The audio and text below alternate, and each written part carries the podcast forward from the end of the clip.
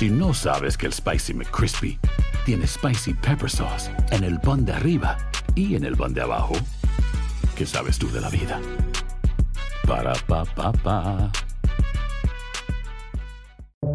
Buenos días, estas son las noticias en un minuto. Es miércoles 23 de junio, les saluda Roseto.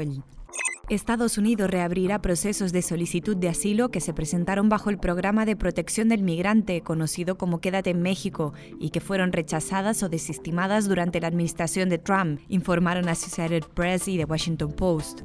En Texas, en el hospital Houston Methodist, unos 153 trabajadores fueron despedidos o renunciaron a sus puestos tras rechazar ser vacunados contra el COVID-19. Por otra parte, autoridades locales de salud alertaron que cada vez más jóvenes en el sur del país están siendo hospitalizados por COVID-19.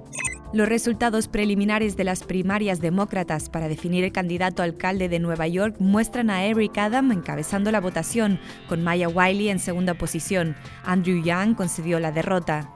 Este miércoles la cantante Britney Spears se dirigirá ante un tribunal de Los Ángeles en el caso por la tutela que le ha impedido controlar sus asuntos y dinero desde hace 13 años, cuando tuvo una crisis de salud mental. Más información en nuestras redes sociales y univisionoticias.com. Si no sabes que el Spicy McCrispy tiene Spicy Pepper Sauce en el pan de arriba y en el pan de abajo, ¿qué sabes tú de la vida? Para, pa, pa, pa.